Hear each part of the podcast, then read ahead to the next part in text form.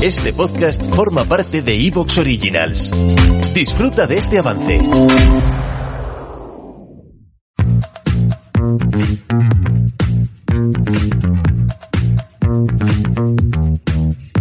Bienvenidos y bienvenidas a un nuevo episodio del programa semanal de soydecine.com. Yo soy Lionel Marrero y tras un pequeño parón navideño comenzamos el nuevo año con las pilas bien cargadas para traerte la mejor actualidad del mundo del cine y las series y para ello, como no podía ser de otra forma, me rodeo de lo mejor, de lo mejor. Antonio López, bienvenido una vez más aquí a tu casa. ¿Qué tal? ¿Qué tal te han sentado este pequeño descanso? Pues no sé si todavía se dice esto, pero feliz año nuevo, porque es el primer programa de 2023. Hay gente que te da el año nuevo, te desea feliz año nuevo, lo mismo está en mayo ya, pero ellos te lo siguen deseando. Así que yo os deseo a todos feliz año nuevo y con muchas ganas de, de volver, con fuerza recuperada, que la Navidad ha sido muy larga y muy excesiva y yo creo que ya toca volver un poquito a la normalidad, al cine, a la serie y a nuestras cosas. Daniel Barrado, a ti no sé si preguntarte por el mini descanso, porque creo que descansar, lo que se dice descansar, pues no has descansado mucho, ¿no? Bueno, por lo menos hemos desconectado un poco del podcast, ¿no? Que por un lado da un poco de pena porque qué bien lo pasamos aquí, ¿no? Eh, un, saludo para todos los oyentes del podcast de Soy de Cine, pero lo que es cubrir eh, crítica, YouTube y tal, hemos estado al pie del cañón. Esta semana, por ejemplo, he podido ver alguna de las pelis más importantes, ¿no? Del principio de, año, como Babylon, como La Ballena, también de Last of Us. De todo ello hablaremos en este podcast y en otros, así que vamos con todo en, este, en esta primera incursión, ¿no? En los podcasts del año. ¿Han visto en general algo interesante? Interesante en, esto, en estas últimas semanas? ¿Algo que quieran destacar aquí y ahora? Este es el momento. Pues yo voy a aprovechar y voy a mencionar Holly Spider, que es una película que se estrena este fin de semana, eh, llega a la cartelera este viernes, y yo creo que es una película que puede interesar mucho a los oyentes de Soy de Cine, porque es una, una suerte de crítica social, pero en clave de psico-killer, eh, porque tiene muchos asesinatos, tiene una crítica fuerte hacia el machismo y la opresión de los estados islámicos, ¿no? A todo este tema de, de cómo son tratadas las mujeres en este tipo de, de lugares, ¿no? Y en estos países,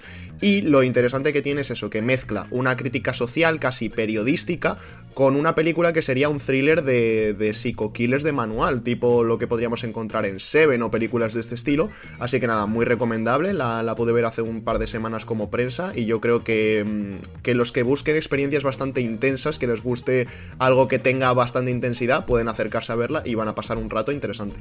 Yo me he puesto al día con algunas películas que tenía pendientes de 2022, aunque bueno, hay que reconocer que durante los próximos dos, tres meses vamos a estar poniéndonos al día con películas de producción 2022, pero que aquí a España van a llegar eh, ya en 2023. De hecho, algunas de las favoritas de los próximos Oscars eh, nos van a empezar a llegar ahora. Pero yo tenía una pendiente que la verdad es que me ha encantado. Me ha parecido una película espectáculo súper divertida y muy espectacular, valga un poco la redundancia que es Top Gun Maverick. No tuve ocasión de, verla en cine, la vi, la vi en casa, ya que la pusieron disponible con, con, la suscripción Prime de Amazon. Y la verdad es que me lo pasé como un chiquillo chico viéndola. La verdad es que me, de hecho, me, de esto que terminas de verla y dices, vaya pena no haberla visto en el cine, porque esa secuencia en pantalla grande, mira que yo tengo una televisión de dimensiones interesantes, pero qué pena no haber visto en cine esa película que para mí creo que representa todo lo que está bien en el cine blockbuster, ¿no? Que así como una mezcla de nostalgia, de acción, de escenas tradicionales, su CGI bien disimuladito, no sé, creo que está muy guay y Tom Cruise que está loco y a mí siempre me siempre me interesa verlo. Y ya en un poquito más serio, eh, también me he puesto al día con alguna película un poquito más seria, digamos, como por ejemplo Sin novedad en el frente, que me ha parecido una auténtica pasada. La verdad es que me he quedado alucinado. Otra película que me hubiera encantado ver en pantalla grande, porque creo que el trabajo técnico que hay detrás es sobresaliente. Película que tenéis disponible en Netflix, perdón, de, que seguramente llegue a los Oscars eh, eh, dentro de la categoría de película eh, internacional, al ser película alemana, y me parece una gran cinta de cine bélico y creo que, vamos, creo que es una película súper recomendable es muy buena opción que la recomiendes porque es una película que digamos es la mayor apuesta de Netflix de cara a los Oscars en esta categoría de película internacional, así que seguro que la veremos allí y bueno, puede ser que rasque incluso el premio. La verdad es que dentro además del cine bélico de los últimos años, yo me atrevería a decir que es de lo más potente que se ha hecho, ¿no? Eh, tiene mensaje antibelicista, tiene además está narrada desde el punto de vista de los perdedores, cosa que no suele ser nada habitual y además sin ningún tipo de condescendencia y no sé, yo creo que es una película que todo el mundo debería ver, eh, le interese o no el cine bélico, ¿no? Por, por la historia que cuenta y la manera en la que la cuenta y por ese apartado técnico que me parece, ya te digo, totalmente espectacular. A Iván le, volvió completamente loco esta película, eh, lleva recomendándola desde hace bastantes meses y es una de las que yo personalmente tengo pendientes. Si hablo, chicos, de cosas que he visto en estas últimas semanas, en estas semanas navideñas, voy a destacar, bueno, como saben, RuPaul Drag Race a muerte, estoy viéndome ese reality de drag queens que tanto me gusta, de hecho lo comentaba que he comprado las entradas para mi hermana, para mi pareja y para mí para ir a ver el, show que hacen en Madrid en noviembre, así que Dani, me vas a tener por ahí probablemente en, esa fecha.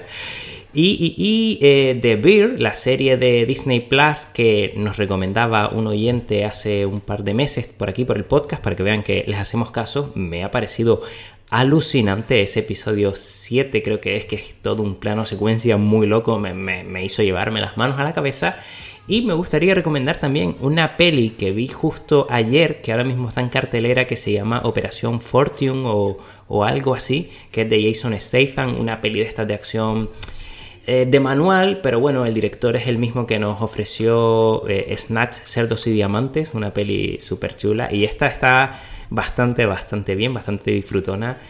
Así que bueno, con esto chicos, hoy tenemos un programa cargado de, contenido en el que vamos a repasar los galardonados en los Globos de Oro 2023 y también hablaremos a nuestros oyentes de la serie de The Last of Us junto a nuestro compañero Javi Andrés del podcast de videojuegos reconectados.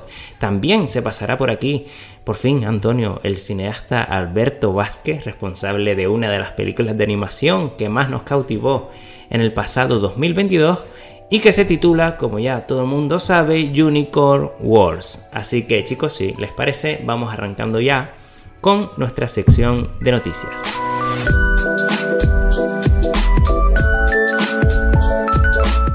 Y es que si bien es cierto que ya en nuestra web eh, soydecine.com, así como en nuestro canal de YouTube, hemos hecho un pequeño repaso de las películas y series galardonadas en los Globos de Oro, los cuales, eh, hay que decirlo, pudimos disfrutar gracias a Movistar Plus, eh, nunca está de más, Antonio, recordar y debatir un poquito acerca de los premiados, así que el micro es tuyo. Pues nada, comencemos con el repasito a, los premiados, que voy a intentar no extenderlo mucho, pero bueno, sí que me gustaría, ¿no? Un poco saber vuestras opiniones sobre los ganadores, aunque, como decíamos antes, algunas de estas películas aún no han llegado a España. Quizá Dani sí que haya tenido ocasión de ver alguna por, porque haya ido al pase de prensa, pero los pobres mortales como Lío y yo tendremos que estar esperando todavía un tiempo para poder verla en cine. Pero bueno, entrando un poquito en la mandanga, como, como diría aquel, eh, la ganadora en la categoría de mejor película dramática. Recordemos que los Globos de Oro dividen sus categorías de una forma que creo que tendrían que revisar, pero eso lo vamos a dejar para otro tema de debate. Eh, la película ganadora, como decía, en la categoría dramática no ha sido otra más que Los Famelman, la nueva película del realizador, del mítico, del grande, del héroe Steven Spielberg, que vuelve con estas películas que están, digamos, tan de moda últimamente, de grandes realizadores que hacen una especie de biopic de su vida y de su infancia, que es lo que nos encontramos en esta Los Fabelman, que posiblemente llegará a los Oscars, veremos a ver si termina haciéndose con algún galardón, y de hecho eh, ha sido el propio Steven Spielberg el que se ha llevado el premio en la categoría de mejor dirección. Aquí no se divide por drama, comedia ni nada de eso, ¿no? Se, se se premia a un, director en general y Los Fabelman se ha llevado tanto el premio a mejor película dramática como a Mejor Director.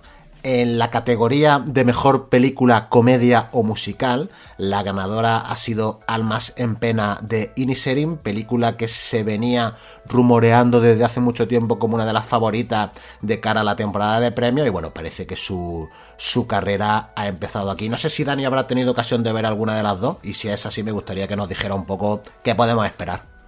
Pues he podido ver Almas en Pena de Inisherin, la verdad que es una película que está sonando muy fuerte de cara a los Oscars. Aquí, bueno, pues ha vuelto a consagrarse un poco después de recibir también varios premios en los gremios de críticos y demás, en los Gotham Awards y en otros premios a lo largo de la temporada. Pero sí que es cierto que, bueno, como tú mencionabas, es algo polémico, algo controvertido el hecho de la división, ¿no? De categorías, porque claro, esta película bien es cierto que tiene cierto tono, cierto toque humorístico, sobre todo por ese humor irlandés muy característico pero claro, no hablamos de una comedia, hablamos de un drama. Realmente esto sí que es mm, de dudosa moralidad el hecho de jugar un poco en las categorías viendo que puede ganar en una o en otra. Yo creo que aquí la, Asociación de la Prensa Extranjera de Hollywood, que es la que entrega estos galardones, juega un poco al, nominar a, muchas películas y a muchas producciones para que vayan de invitados a su ceremonia, porque es una ceremonia en la que recordemos, comen, beben, eh, se ponen borrachetes. ¿Te está gustando lo que escuchas? Este podcast forma parte de Evox Originals y puedes escucharlo completo y gratis desde la aplicación de Evox. Instálala desde tu store y suscríbete a él para no perderte ningún episodio.